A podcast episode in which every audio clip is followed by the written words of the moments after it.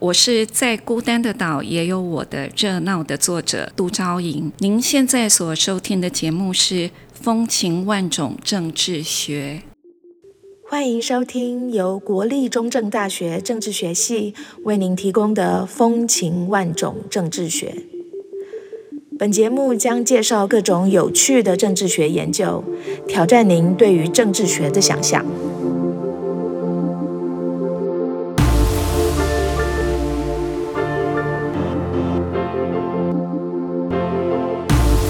是节目主持人李翠萍，目前是国立中正大学政治学系教授。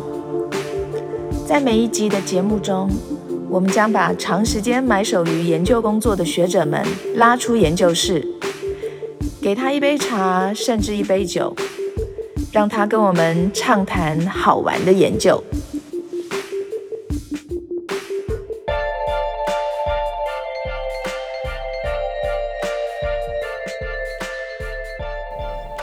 各位听众，大家好，我是主持人李翠萍。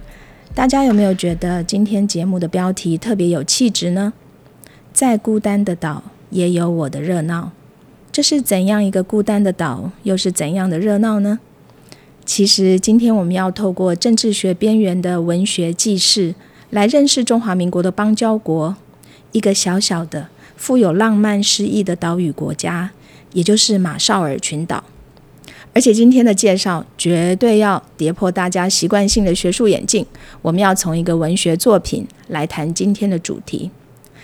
在我们进入今天的主题之前，先介绍特别来宾，也就是《再孤单的岛也有我的热闹》这本书的作者杜昭莹老师。昭莹老师，要不要先跟我们的听众问声好？主持人好，听众朋友大家好。呃，如果说要介绍一下我自己的身份哈，其实我有几种身份。简单的说，我是一个专职的主妇，专职的驻外人员的眷属，还有一个应该算是一个资深的流浪者，以及目前来讲算是全职的一个写作者。嗯，那这些身份的源头呢，都是因为我先生他的工作是。啊，我们驻外人员的关系。嗯嗯，那在过去的三十年，我们在许多的国家短暂或是长期的停留过。那去年我们刚刚从呃上一任的住所马绍尔搬回台湾，是。然后呢，再度因为我先生工作的关系，因为他现在是派驻云嘉南办事处，担任处长的工作，所以呢，我就跟他又移居嘉义。目前我就是一个半生不熟的新加艺人。嗯，其实，在政治学的领域里面有一个次领域哈，就是国际关系。那通常我们一般人对于国际关系的想象都是比较好莱坞的啦哈，好像是一些驻外使节啦，然后他们在一个宴会的场合杯弓交错之间哈，然后为了自己国家的利益在进行谈判等等。那这些其实都非常好莱坞电影的情节。那 刚刚那个呃杜老师有提到哈，其实今年上半年我们系上很荣幸有机机会邀请到外交部云嘉南办事处的肖大使哈来跟学生演讲。那当时啊，他鼓励学生报考外交特考的时候，就有学生举手发问了一个很重要但是常常被忽略的问题啊，那个就是呢呃一个驻外的这个外交领事人员的家人。都会跟着前往派驻的国家吗？哈，那我当时听到的时候，觉得说头有点被敲到的感觉，因为我们很少会去想到说这些大使或者是其他外交领事人员。他们也是要吃饭、要休息的人，也会有家庭。那他们为了国家冲锋陷阵的时候，后面其实有个很大的支撑力量，就是来自于家人的了解跟支持。那今天的特别来宾就是身兼各种角色的这种家人，哈，她是一位作家，也是一个妈妈，也是一个太太，更是一位大使夫人。所以一开始是不是就请赵云老师，呃，跟我们说一下，您随着先生外派到哪几个国家呢？还有这中间的辛苦是什么？在我们的这个领域里面，哈，我们常常会称我们自己是候鸟的家庭。嗯，那呃，在我周遭的圈内的朋友里面，我们每一个人都有一本属于我们自己的一个类似飞行记录表。第一次我跟我先生到国外去短暂的生活，是在英国的牛津啊，因为当初他们呃考进外交部之后，他们的第一年会有一个语言的训练。嗯，那所以那个时候我先生就是到英国牛津大学去受语言训练一年的时间。OK，那个时候我有跟他去。嗯，那接下来回台湾没多久之后，我们就外放了。第一任的放呃放的地点呢是在美国的洛杉矶，是是，将近是七年的时间。在我们外交部的体系里面，通常我们有一个游戏规则，嗯，就是我们驻国内大概就是三年的时间，然后我们派驻到国外就是六年。哦，一般来说，六年你很可能是一个国家，你也可能是可以有两个国家，就是三年三年。嗯所以每一个人的情况不太一样。嗯接下来我们的洛杉矶之后呢，我们后来就去了比利时的布鲁塞尔。OK，三年，三年之后我们就放到了印尼的雅加达。啊，等于说我们从欧洲飞到了东南亚，是那是完全截然不同的文化、生活方式、气候完全不一样的地方。嗯，接下来我们回台湾三年、四年，然后呢，我们又放回了印尼，可是这次是第二大城。泗水，泗水，对，泗水本来是没有一个驻外单位在那里。那为了他们呃申办呃签证的方便，还有我们一些侨胞办护照的方便，所以我先生是第一任的驻泗水的办事处的处长。哦，三年之后呢，我们又接到通知，然后我们又放到了马绍尔。然后啊。这样子的一个搬来搬去的生活，是。以我自己来说，我回想过去，我已经搬了二十几次的家，因为我们并不是每到一个城市就固定在那一个家，嗯，对。那外人听起来，就像您刚刚讲的，应该都是非常好莱坞式的，就是外交人员的生活光鲜亮丽，然后可能拿着高脚杯，穿着高跟鞋，然后呃，非常的有趣，打着高尔夫球。可是其实，嗯，这个如果真的是有的话，在外交正式的场合上面，它只是非常小的一部分。嗯，那尤其对我们驻外人员来讲，其实它就是一种生活。嗯，对。那在每一次的搬家的过程、迁移的过程里面，里面的各种酸甜苦辣、五味杂陈，其实外人是非常难以理解的。是，因为每一次的搬迁对我们来说都是人生打掉再重练。你必须要面对新环境、新气候、新文化。新语言，对小朋友要认识，呃，要进入新学校，结交新朋友，对背后都有非常巨大的冲击，文化冲击、生活冲击。嗯，那我们必须要有巨大的勇气去面对。可是另外一方面，我觉得我们也都要有足够的热情，去懂得怎么样创造一种比较愉快的生活。是，嗯，那怎么样才能够把异乡的生活过得精彩有味？最近我出版的这本书，就是大概三个月前出版的这本书，在孤单的岛也有我的热闹。它里面写的是，呃，我在马绍尔这个小岛的四年的生活。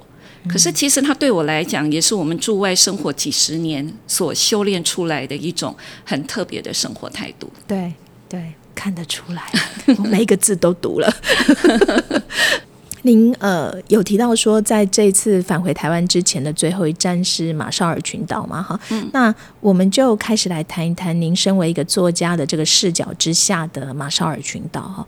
呃，首先我自己是在阅读您这本书之前，我对 马绍尔群岛真的是一无所知。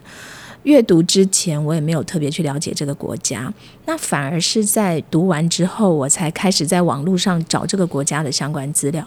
那也因此，我才知道说这个国家，好，它是在北太平洋。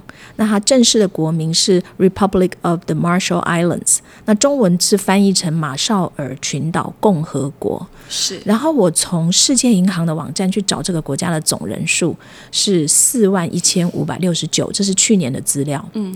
然后很有趣的是，我就用 Google Map 去找马绍尔群岛这个国家，然后整个电脑荧幕画面就是一片蓝蓝的海洋，中间一些小点点，然后。这个就是马绍尔群岛，然后而且好好像说我看不到其他邻近的国家，所以如果我想要知道说邻近的国家有哪些的话，那我是不是就要开始 zoom out，然后把视角往上拉？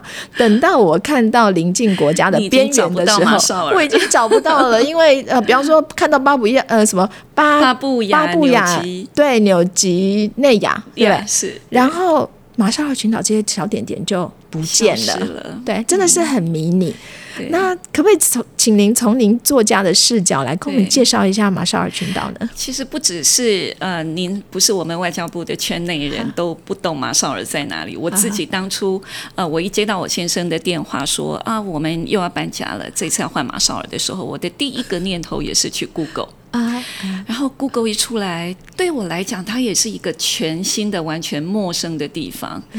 马绍尔这个地方，它是在北太平洋，哈，它是北太平洋的一个小岛。那它的海域面积是两百一十三万平方公里，非常的大。大可是它的陆地面积只有一百八十一点三平方公里，就是说，呃，嗯就是一个非常迷你的岛国。对，我还记得我一第一天搭着飞机要降落马绍尔之前，大概五分钟，机长说。呃，请扣好安全带，然后我们准备要下降了。其实那个时候我都还没有看到我们的陆地在哪里。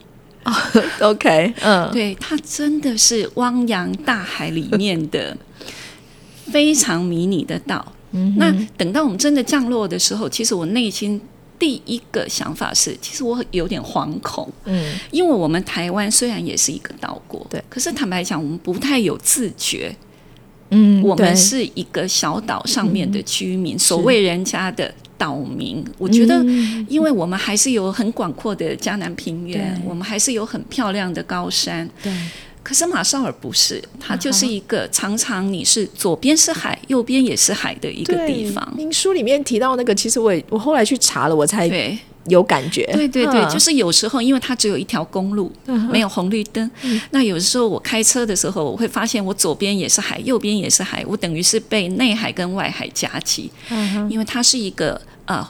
礁岛礁，它是火山口的一个岛礁，所以它是一条像项链形状的一些对，那第一天降落的时候，回到我们的植物宿舍，通常我们会很兴奋，说：“哎，我们赶快开车出去绕一绕。可是其实我并不能这样子做，因为我很可能把未来三四年我要走的路，在一天之内把它走完。这座迷你的岛国，它虽然非常迷你，可是它是一个政治体制非常完整的国家。OK，对它的岛民呢，他们也是按照岛国的自然节奏安稳的度日。嗯哼，它虽然说不繁华，对，你不觉得它是一个非常先进的地方？是所有的物资的确几乎是仰赖进口。OK，哈，他们的土壤还有一些都条件都不是那么的足够。可是我并不想要用落后这两个字来形容它，嗯因为我觉得他们的岛民有自己专属的一个幸福的样态。嗯我在这个岛国四年，我学到的一件事情就是说，幸福它不是只有一种模样。以往所认定的幸福，可能我们今天要要住很好的房子，开很好的车，赚很好的钱，有一个非常完美的婚姻，有优秀的小孩，这个东西叫做幸福。嗯，可是我觉得他们这个几万个，您刚刚讲的四万多个岛四万，多个，对，他们是群居在一起，非常非常的乐天知命，嗯，然后呃，非常的随遇而安，对，就是在大海跟蓝天的怀抱里，他们有一座不靠着昂贵的金钱或是精致的物质所打造的一座世外桃源。是，那当然，他生活的辛苦面也是外人没有办法想象。比如说，我们的网络常常突然之间就、哦就断了，嗯嗯嗯那嗯我们只要一段时间没有下雨，因为他们纯粹是靠雨水。哦，那每个人家里面都有一个储水桶，嗯那你只要一旦没有水、没有下雨，我们等于就是缺水。嗯那在台湾，在别的国家，我们那个自来水一打开，水就从水库沿着水管哗啦哗啦流出来。嗯在那里，其实有的时候我们必须要应付这些，就是物质方面，有时候会有比较有状况的一些生活，比如说它的电常常突然之间就停了。对，可是不知道为什么我。非常非常非常的怀念那样子简单的生活。我回来已经一年了，可是我常常想起这个国家的时候，或是想起在那里的突然某一个片段闪进我的脑海，不知道为什么我就会突然觉得很鼻酸，然后有时候我眼泪就会这样掉下来。对，因为像那样子单纯的跟自己直球对决的生活，我觉得在其他的比较先进的国家，其实不是那么容易得到的。嗯嗯嗯。其实我同事另外一位老师，嗯，他有读到这个，然后他就跟我说，他很喜欢里面其中的一一章是在讲那个分享的文化。对对，然后他就照给我说。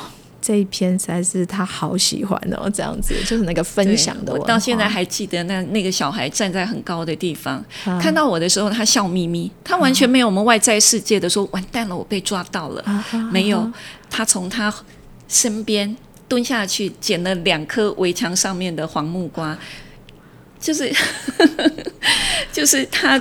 他已经采了很多木瓜放在那里，他挑了其中的两个，然后手伸出来问我说：“这两个给你，要不要？”对，我心里面有一个 OS。爱不奇怪吗？就是说他拿跟给是这么的自然。对对对，嗯。你基本上像我书里面写了一些流浪汉，其实他们都不会饿到的，因为总会有人给他一口饭吃。嗯，对嗯，那我觉得在这个这个这个东西，你出了那个小岛，我觉得外面的人很难用这个这这种正常的逻辑去、嗯。去思考这样子的一种生活哲学。在您的书中呢，不止一次提到在马绍尔群岛的台商哦，还有就是你们之间互相照顾的情谊。例如说，在您书中有提到说，呃，曾经希望能够找一个写作的场所，那就有台商非常慷慨的要提供给你他们的海上小屋。好，虽然说最后您的这个作品，您的写作还是在家中一个小小的角落就完成了，是，但是可以看得出来，他们在海外对异乡自己的人的照顾是呃很周到的哈。那有关于台商，我很好奇的是。马绍尔群岛上有台商已经在那边耕耘了二三十年，我我是。很难想象嗯。二三十年前，甚至三四十年前，台商到马绍尔群岛是怎么样的一个披荆斩棘、开疆拓土的状况哦。还有就是说，您也提到说，当年您在印尼。认识的台商姐姐们哦，那一段、那一段我好好喜欢，就是说他们信守承诺，然后千里万里风尘仆仆的飞到马绍尔群岛来看你。对，那你也曾经写过一本书，叫做《听见花开的声音》，哈，记录的是二十四位在印尼奋斗的这个华族女性的生命故事。所以我想要问的是说，在您眼中的这些异地台商，哈，特别我们今天谈的是马绍尔群岛，那在这个岛上这么孤单的这个岛屿上，他们是怎么样的一个状态呢？呃，您刚刚提到的那个《听见花开的声音》这本书，嗯，这个缘由是因为啊、呃我们放到泗水的时候，我跟我先生基本上就已经是进入空巢期，因为小孩已经在念大学，所以我们两个人是只有我们两个。呃，一起到泗水去。哦，那因为这样子的原因，我有更多的时间去跟当地的呃华人朋友、台湾朋友把感情，然后变成非常好的朋友。那当初我就是有去感受到，你知道吗？就是当一个异乡人，可是他们却可以在别人的土地上面，可以开天辟地，闯出自己的一片天。他们都是呃非常令人敬佩的前辈。对，那所以当初我就写了一本书，来把这些故事记录下来，希望给更多我们读者对于印尼华人的成就这部分不了解的人，跟他们分享。嗯，那非常特别的是，在我们的太平洋岛国的邦交国里面，嗯有这一群台湾人的存在，对我来讲是一样天上掉下来的礼物。那马绍尔它非常特别，是因为呃，大概四十几年前。最开始最早的一批，就是我们台湾哦派出去的一些工程人员到了那里，替他们做一些基础建设。我觉得那个是一个开头。嗯，那接下来就有一些人一个带一个，慢慢的带进去那个地方。我认识的，刚刚您提到海上小木屋的那个，他是一位马绍尔银行的董事长。哦，他就是在大概四十年前的时候，他就是把他自己在台湾银行业的一身本领带到马绍尔去。哇，那他们那个时候的银行业还不是非常的一个健全，四十年前，对对对对对，他已经在那里四十年，这是 非常非常不可思议的事情。他等于是从中年到现在已经是一个阿伯。那接下来呢，慢慢有一些人进来，在那个时候，他们的呃市场还不是非常的有规模的时候，把一些生意带进去，嗯比如说大型的超市。嗯，所以我们那里有两家台湾超市。哇，嗯哼啊，所以在那些邦交国里面，我们马绍尔的这个驻外人员算是相对的幸福，因为我们甚至可以买到我们台湾的泡面、罐头什么，或是一些点心。对，我我们有时候还可以买到火锅料。哦，真的，对对对，所以是非常幸福的。那还有一些，比如说是大型的五金行，然后还有一些渔船补给。嗯，那甚至我们有一间台湾餐厅，是哦，对，加起来林林总总最高的记录大概有一百人吧，现在大约有六七十人左右还在那里，嗯嗯，而且现在已经到了二代呀，有一些二代还是留下来，那对他们来讲，刚开始肯定是非常的辛苦，语言不通，文化不同，对。岛国人有时候他们的做事方法会比较性之所至，嗯嗯，会不像我们外面的世界，好像说呃依循着一个规则，对他们有时候哎想到了，他们可能就马上另辟蹊径，换一条路走。所以你要顺随着他们的节奏去更动你的做生意的方式。嗯，那对我来讲，他们是非常的不容易的，因为他们现在等于是各据山头。我刚去的时候，当然是呃非常陌生的环境，对，而且我们身兼是重任，因为是邦交国，那你有很多事情，尤其我先生从台上那里也得到很大的帮忙，因为你有各种不同的以前的资讯，必须要作为参考。那以我来讲，就是生活上面，嗯哼。有相亲在的地方，你就觉得很温暖。是是，好。虽然说他们很忙，我们不可能每天见面，可是你总是觉得好像背后有人在支持着你。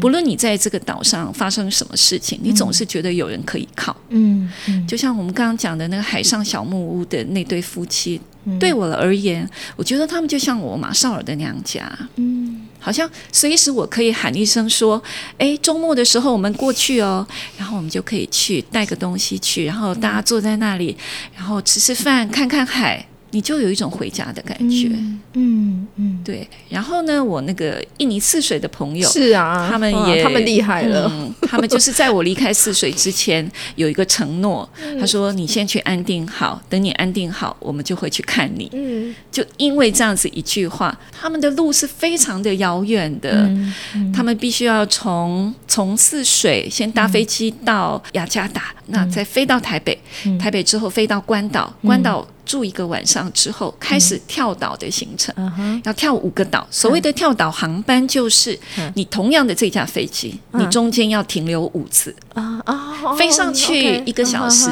之后飞下来，再停个四五十分钟，然后再上去，再下来，再上去，再下来。哦，OK。那这么困难到的地方，这么昂贵的机票。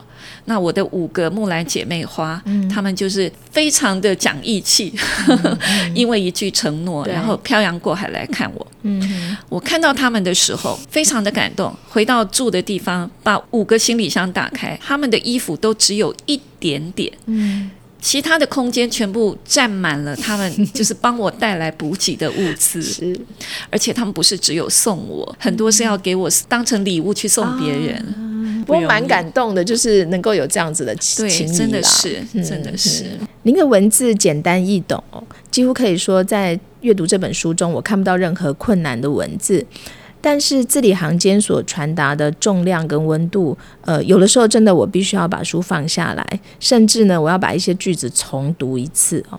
那我很喜欢您提到的一些有有趣的生活琐事，像是呃澳洲大使夫妇，好，他们知道岛上有很好吃的小吃店，好像好像那是菲律宾小吃店嘛，哈，然后他就兴冲冲的说要带你们夫妇去吃，结果呢是连日本大使的夫妇也一起去了，然后吃饭的时候外面突然一阵狂风暴雨。您您的文字真的让我可以感觉到 很有画面，很有画面，真的就是狂风暴雨这样。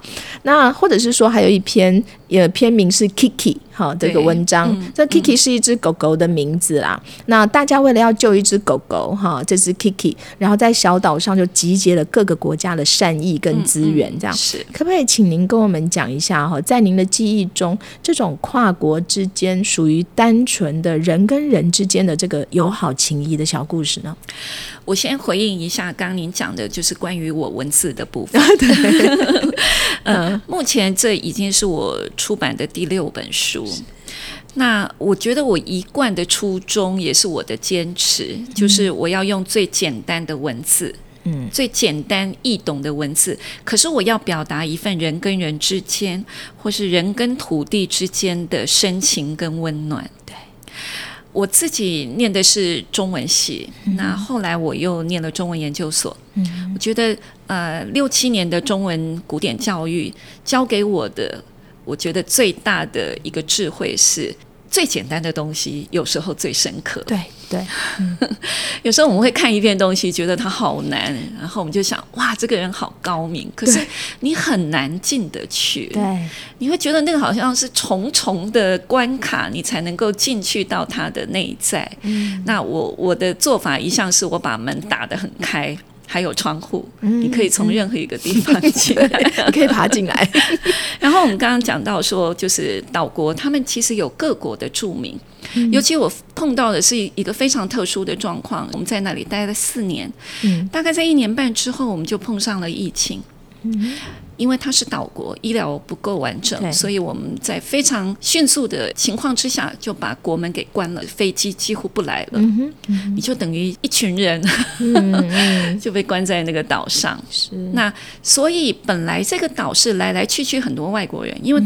他有一些非政府组织也在帮他们做事情，也有一些外来的工作者，或是有一些很多帆船客。可是，一旦锁国之后，你发现整个国、整个岛就只剩下这一些熟悉的人，是，所以那种感情是非常特别的。所以你刚刚讲的那个 Kiki，我们为了救一只狗狗，然后我们动员了各国不同的人，用各种不同的方式挽救一条狗的性命，把一只垂危的小狗，它真的是性命垂危。嗯，我看到它的时候，它那个肚子。胀得跟鼓一样，然后起伏非常之大。我心里面想，这只狗差点死在我的眼前。可是当我离开那座岛的时候，它已经是八只狗的妈妈了。对对，这中间就是很多各国他们我们联手起来，想尽各种办法找药、找医生来救了它。嗯哼，嗯哼。那在这个锁国的两年之内，哈，我们只要一旦有一个人他的生活里面出了什么状况，我们就会集结在一起，大家相约吃个饭，在饭桌上面就让那一个受苦的人，让他尽情的去说话，去发泄。那我们其他的人，其实我们英文都不是我们的主要语言，德国来的、中南美洲来的、日本来的、台湾来的。英文是比看看谁比较烂，可是很奇妙的是，在那样子的场景，你为了要表达你的想法、你的感情，你的英文会变得奇妙无比。在这个岛上，我学到的一个功课就是说，我们千万不要把英文当成是考试来来使用。对对。当它变成是一座桥梁的时候，你会发现它真是一个太棒的工具。嗯嗯。然后再比如说，我印象很深，我们不太容易可以飞得出去。可是，一旦有人他必须要飞出去，比如说他的工作签证到了，或是他必须要离开了，他并没有知会每一个人说我要走了。可是因为这个社区很小，嗯，很快他要离开的讯息就会传传遍各个地方。嗯。那比如说，他今天的班机是晚上六点。大概四点的时候，就会陆陆续续有各国不同的朋友，或是 local 的岛国的朋友，他们就会聚集在我们那个很简陋的机场的一个小小的酒吧里面。哦，然后你知道那个酒吧，就是里面充满了那种那种。呃，汗臭味啊，酒味啊，隔夜的那个酒味啊，然后一盏昏黄的灯光，嗯，可是，在那样子的时刻，你都觉得它非常的温暖，嗯，因为被送的那个人，他并不知道会有这些人来送他，因为这一声再见说完之后，你不知道你什么时候有可能可以再碰面，对。对，那。我每次看到这个情景，我都会觉得非常的感动。我们曾经有一位台湾的一个在某个单位工作的一个女生，她回去的时候，她完全没有想到会有这么多人来送她。那她是一个很坚强的女生，可是那天我只看到她 在那个小酒吧的角落，不停的被要求照相，然后我就看到很坚强的她一边照相一边擦眼泪。对，所以这个是嗯。属于人之间，真的就是很原始、很简单、很单纯的一种对，当你就是人跟人之间，你没有其他太多的枝节嗯。可以去发展，那你就只有固守你这些小小的团体，这些少少的这些这些朋友，可是不分国籍。对。友情是不分国籍的，嗯一直到现在，我们就是都是还有在联络。哇嗯，对，好，我的我的那个眼眶都 都有一点水 在里面。刚刚您提到新冠疫情嘛，那我们现在就来谈一下这个新冠疫情哦。我读到您这本书哦，这篇这篇篇名叫做《意乱之年：避世之岛以及烘焙之人》这篇文章的时候，我有一种不知道把自己放在哪里来读这篇文章的感觉哈，因为疫情是我们再熟悉不过的国际语言。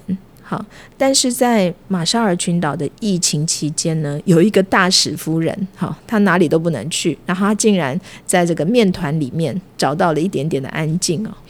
能不能请您跟我们说一下当时岛上的疫情，还有就是说一个看似没有关系，但是又好像很重要的烘焙，到底是这二者之间到底有什么关系哦？怎么回事 哦？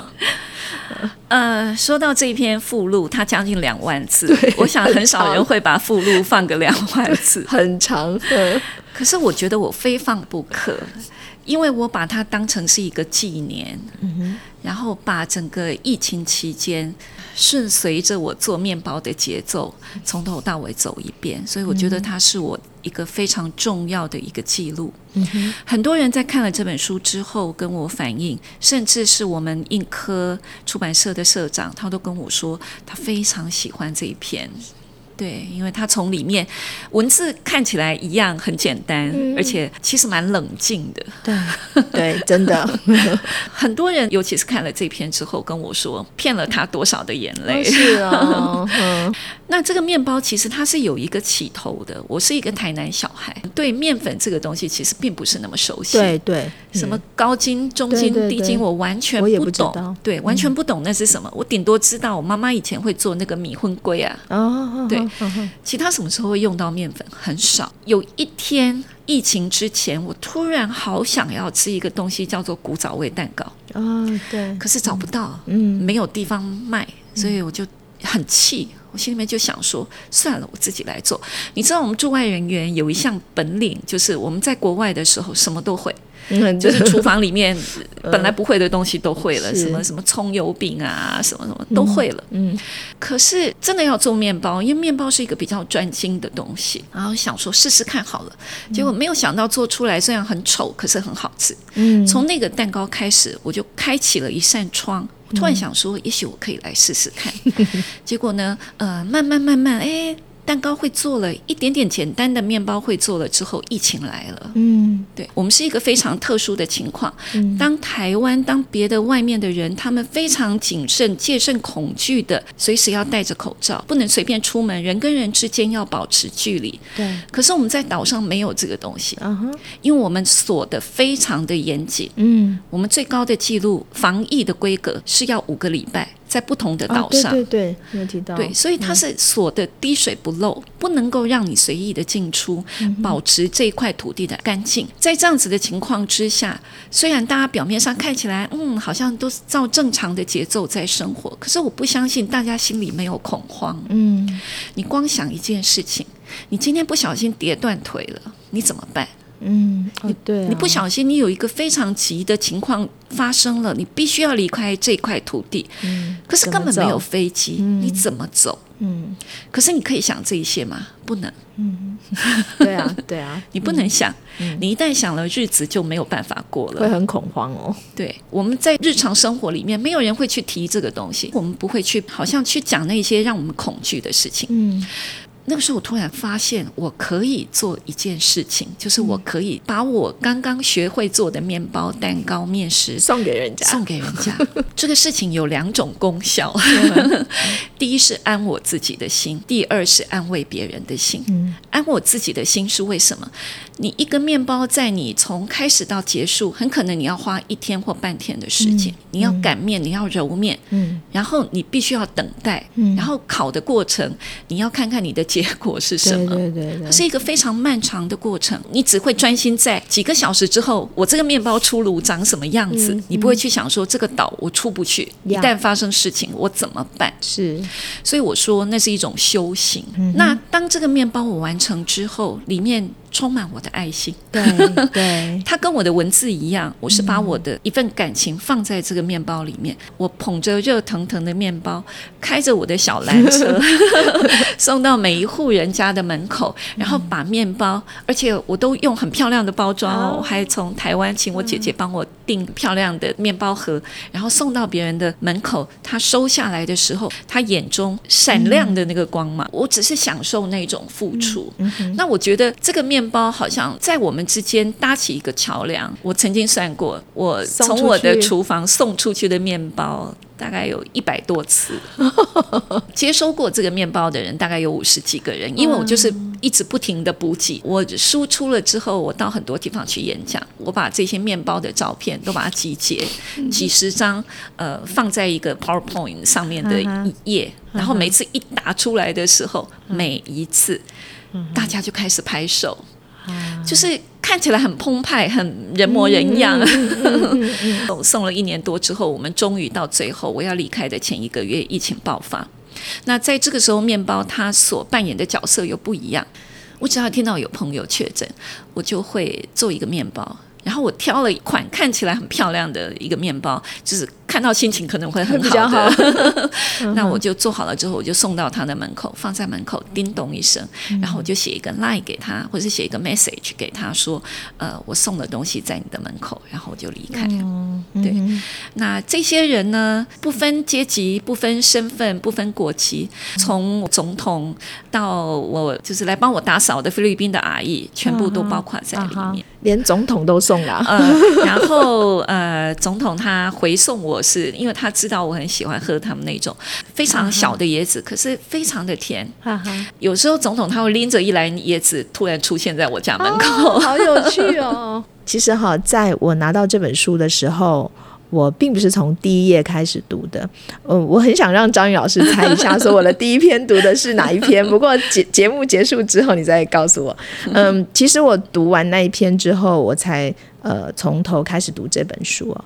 那我很想问张云老师的是，你作为一位对外环境极具观察力，而且你又很擅长独立思考的作家哈，你是怎么样在大使，就是您的先生这个中华民国大使哈，这朵红花的身边找到绿叶该有的位置，而且还让绿叶发光？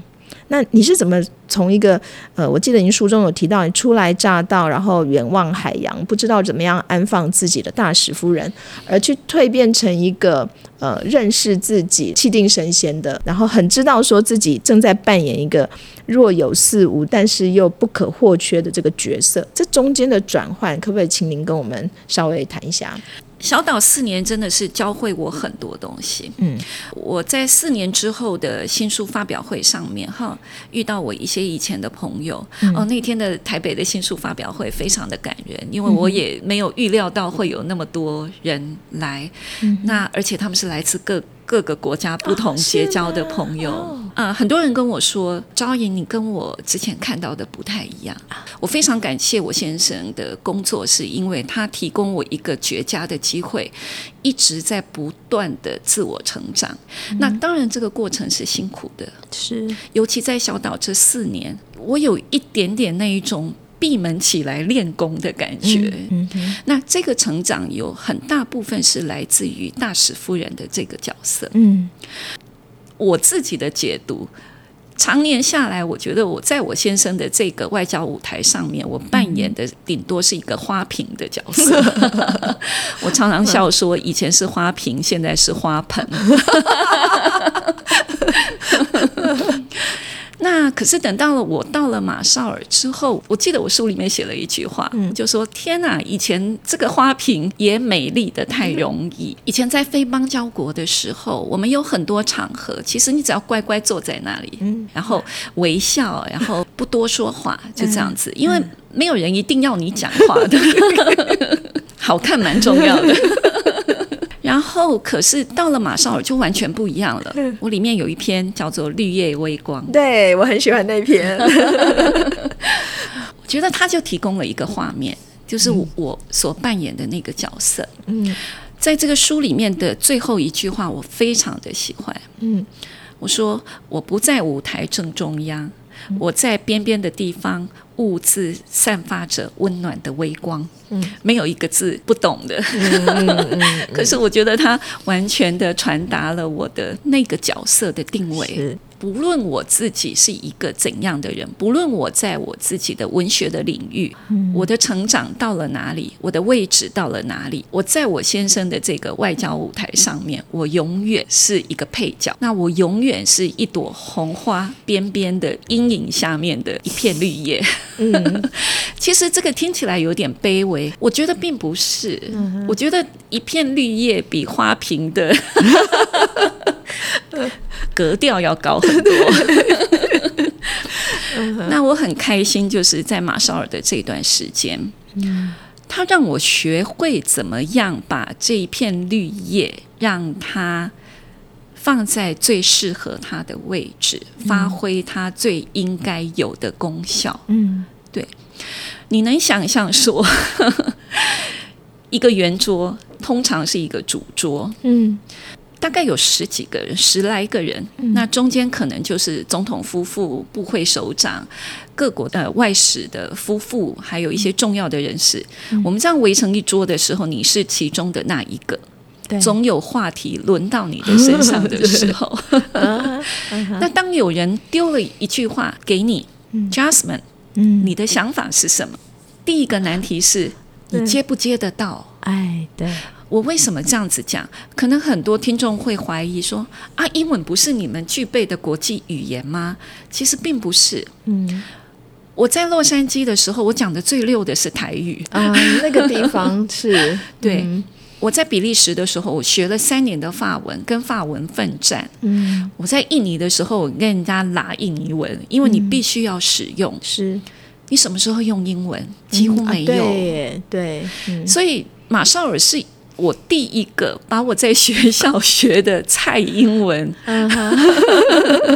拿出来真正使用它的时候，是。刚开始的惶恐是没有办法形容的。啊我没有想过这样子哎嗯。你怎么去讲一句你觉得得体的、合适的、官方的英文？嗯。那句话会在你脑子里不断的修正，等到你想好了要讲出来的，人家可能已经放弃你了，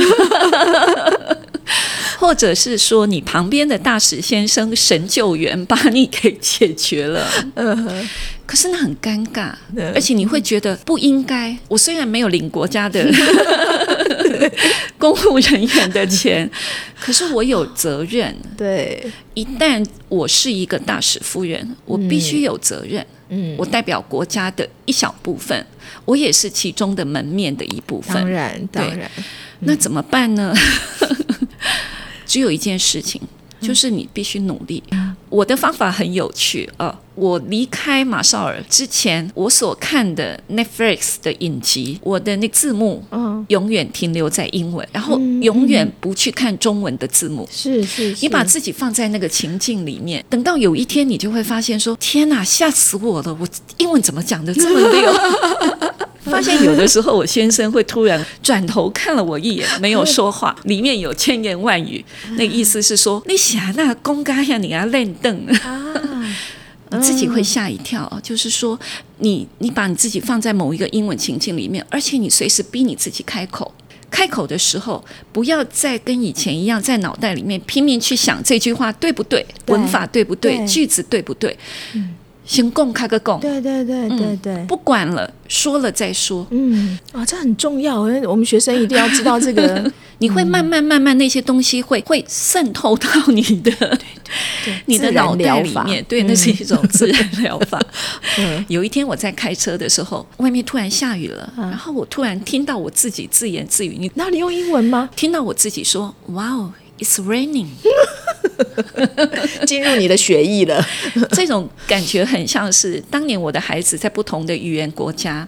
每次我观察一个孩子，他的语言是不是已经上轨道了，就是看他晚上说梦话的时候，是不是说法文，是不是说英文，是等于我们已经是我们的脑袋里面有另外一种语言的频道。对对对对，那我想不到说，对一个欧巴桑，我的年龄还能够有这样子的一天，所以我想鼓励大家，不管这个听众，不管您的年纪是多大，嗯，其实都可以做到，都可以做到。这个我觉得对我们学生很重要，哎，对。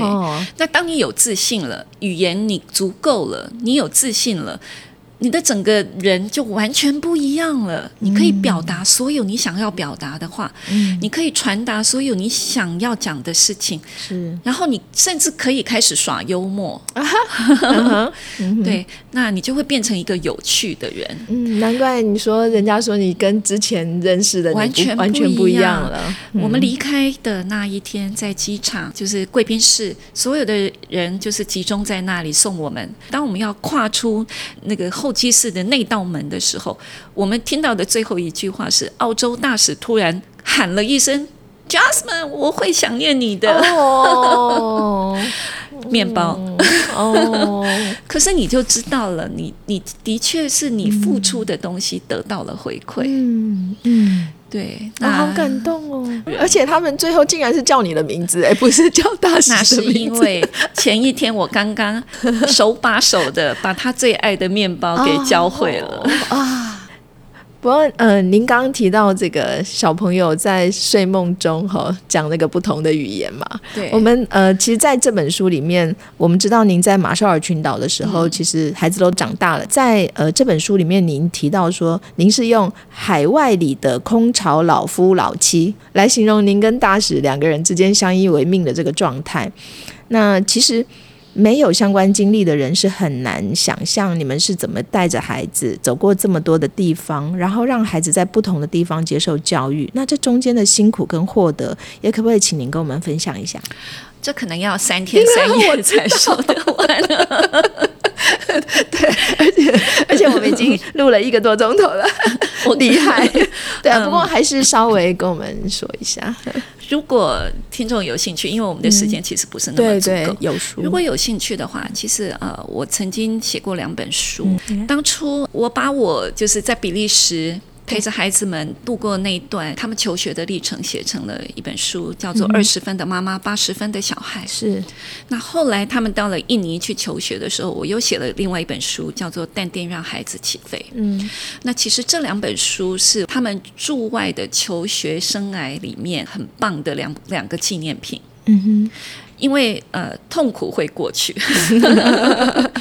我们常常会忘记说我们那段路是怎么经过的。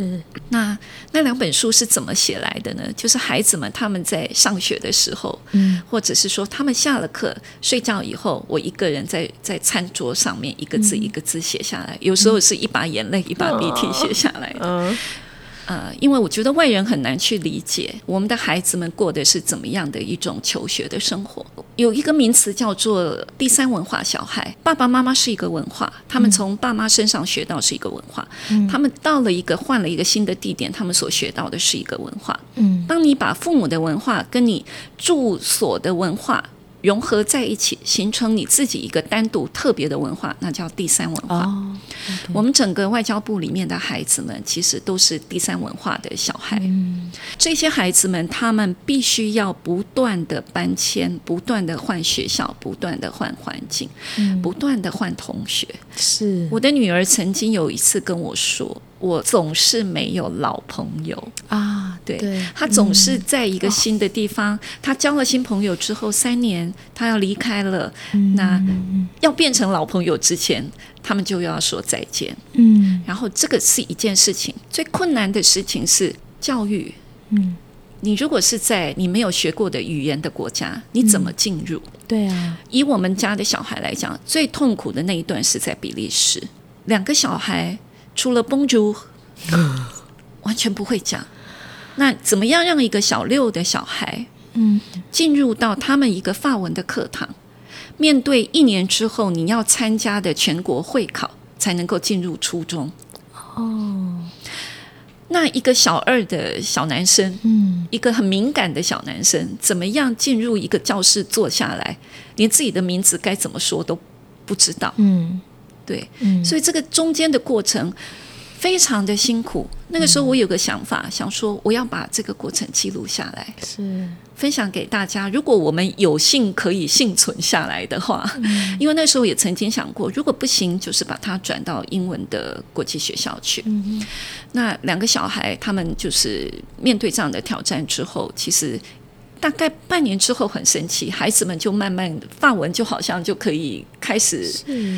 使用它，那我女儿也在一年之后，也的确就是顺利的考过那个考试。哇，嗯，中间的过程其实外人没有办法想象。对我女儿曾经有一次回来跟我说，因为弟弟年纪比较小，他追上来的速度比较快。对，那姐姐有一次回家就跟我说，其实不太公平。嗯，我这么努力，嗯，可是我进步的这么慢，嗯。弟弟可能他的听写已经可以从零分到六分，满分是二十到十八分，嗯，可是我要面对的是数学、地理、历史，所有的法文，所有这些这么困难的科目。嗯，我记得我那个时候写了一篇部落格，也在我那本书里面也写，叫做就是听见花开的声音。啊，我那个时候就跟他讲，每一个人花开的时间不一样。嗯。你就慢慢开，嗯，总有一天会轮到你。我记得我写那一篇的时候，是一盏昏黄的灯光，我一个人坐在厨房，外面下着雪，我一面写一面哭，因为那个是妈妈的那一种完全的，你知道吗？那个一份不舍。对。可是我们不会在小孩面前表现这些，嗯，因为其实爸妈是一个范本，嗯，孩子们会看你的反应来做反应。当你觉得说。哎呦，这不啥啦，好，我们就是尽我们的努力，嗯，可以学到哪里学到哪里，学不好没关系，后面永远有有有爸妈在这里，不用怕。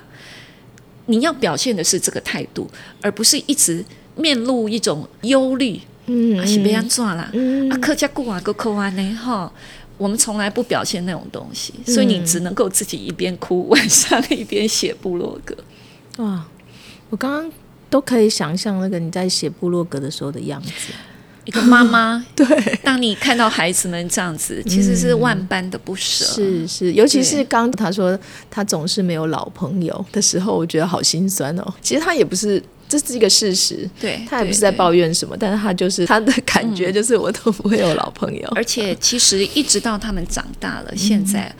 回头过去看，我们这些外交部的妈妈们才发现一个后知后觉的一个同样的感触，就是说这些孩子们他们长大了，往往他们的内在有一块地方是没有那么实在的，嗯，他们缺乏一种比较安定的感觉。是，可是他们在小的时候并不是那么容易的会去表达出来，嗯，因为对他们来讲是一种自然而然。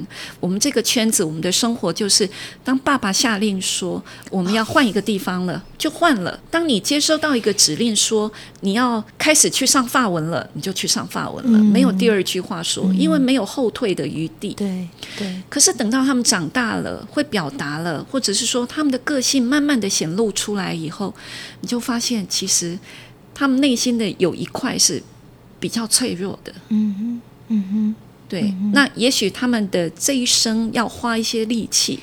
自己去想办法去补足。那一块，去让自己成为一个更安定的人。其实这是他们的功课。嗯，那我们这些妈妈们，我们这些太太们，其实我们也是。是啊，而且我们也没有余地可以说我不要。嗯，那当先生他上了战场。有他的战友，有一个确定的目标。可是，当我们这些太太们把先生安顿好，把小孩都安顿好之后，其实只剩下你一个人去面对一个全新的生活。嗯，你要去想办法去解决一张水电的账单。嗯，你要想办法去跟银行交涉。你要开始去学习开车到什么地方去，这些都是生活里面非常琐碎的事情。嗯，可是他。并没有比较简单，是我们通常是二话不说吃下来。可是问题是，当我们现在年纪越来越大之后，每一个人内心开始会觉得说：“ 天哪，当初我怎么办到？”是啊，以我这次回来嘉义，我就发现说，明明是自己的地方，你可以讲完全别人可以懂的语言，嗯，可是你会发现你怎么适应的这么慢？现在孩子们不在身边了，你不需要说你自己要整个武装起来，要马上把他们都安顿好。嗯，然后还有随着你的整个生理、心理的这个这个坚强的程度慢慢的减弱，嗯，你就会发现说，其实你也有你自己后续的功课要做。嗯，哇，我没有去想到这个，可能是回到自己的国家以后，反而就是武装放下来了，很多事情会变得嗯很不一样，跟人在外面很不一样。对，那您写完这本书之后，有没有什么特别的想法或感觉？我很开心，我为自己留下一个纪念品。曾经有一次我在电台受访的时候，我说：“其实我每写一本书，留在一个国家。”那种感觉有一点点像是我写给那个国家，写给我自己的家庭，写给我自己的一封情书。嗯，在我们收到要调回来的通知，大概有三个月的时间，我们才会真的回到台湾。那在那三个月里面，我是日以继夜的写，因为我相信，当我离开这个地方，整个大环境不一样了，你整个生活的氛围完全不同了，那个东西是没有办法再复制的。对。强迫我自己一定要在那里写完我所有的草稿，嗯哼，对。然后我现在回头过去看，我我其实也很谢谢我自己有那样子的毅力。那对我们那些台商，或者是说对我的那些各国的朋友，虽然他们看不懂，可是我总是把我们曾经非常珍贵的每一个刹那留在一本书里面。所以我在马绍尔的时候，我突然有一个领悟，我觉得我在马绍尔有很多领悟，因为它很小。你能做的事情很有限，所以你跟自己相处的时间非常的多。嗯在那个岛上，我真的就是学会怎么样跟自己非常愉快的相处。那我觉得这个就是完全呼应我这本书的书名。我记得我当初这个书名是怎么来的啊？我晚上我会习惯一个人绕着我们社区走路。天上就是那种密密麻麻的星星，嗯，然后你可以听到远方有海浪拍打的声音，然后有风吹过树梢的声音。在这样子一个人走路的过程里面，然后你脑袋会突然跳出你以前从来没有想过的一些灵光乍现的东西。我开始在问我自己：如果我要给这本书取一个名字，我到底心里面想要传达的是什么讯息？然后突然就这句话就跳进了我的脑海里面，就是再孤单的岛也有我的热闹。嗯。其实这个岛大部分的时间我是很孤单的，可是我不论是作为一个大使夫人，台上的呼林呐，还是说我是作为一个朋友，Jasmine，或是我作为我自己，或是我先生的那个角色，招引我自己，不论哪个身份，我都想要把它过得很热闹。尤其是我自己独处的时候，我也要。不甘寂寞的去找出跟自己热闹相处的方式，是。然后另外一个面向就是说，这个岛真的很孤单，对，它就是北太平洋里面浩瀚的大海当中的一个小岛，嗯，一个点。可是这样子孤单的一个岛，我也是想要把它过得很澎湃，是。是，即使物资缺乏，但是要让它过得澎湃又热闹，这样子。是。那今天非常谢谢赵颖老师带着我们认识马绍尔群岛，也让我们了解到一个国家的外交依靠的不只是外交领事人员的冲锋陷阵，还有就是他们背后为他们守住一个家的家人。那通常在节目的最后呢，我都会问受访者两个问题，请赵颖老师不要想太多，就快速的回答哦。第一个问题是，您小时候的梦想是什么？呃，我小时候的梦想其实有两个，一个是成为一个播音员。啊！我人生唯一一个短暂的工作其实是播音员哦，是我曾经在电台短暂的上过班。当你进去现实的职场，就发现了哦，跟想象其实不太一样。那时候是结婚前，是不是？啊，结婚前。那后来我回学校念书，念了研究所，我才懂，其实我真正的梦想是成为一个作者。文字对我来讲有非常非常特殊的一种吸引力。我觉得文字它可以是我来面对我自己，以及我面对世界的一个。非常重要的媒介，有一些说不出来的话，其实是可以靠着文字写出来的。对，所以其实我的梦想就是成为一个写书的人。如果让您回到小时候，你会想要对小时候的自己说什么呢？对，啊哈！如果我现在回到小时候，嗯，我会跟小时候。嗯，我会跟自己说，嗯，你要把英文学好，你以后很可能用得上。哎，真的，嗯嗯嗯，呃，最后再次谢谢赵云老师的分享，那也要谢谢听众您的收听。有关于今天讨论的内容，我们已经在本节目说明的地方提供了赵云老师几本相关著作的连结，欢迎您利用这些连结来了解这些作品。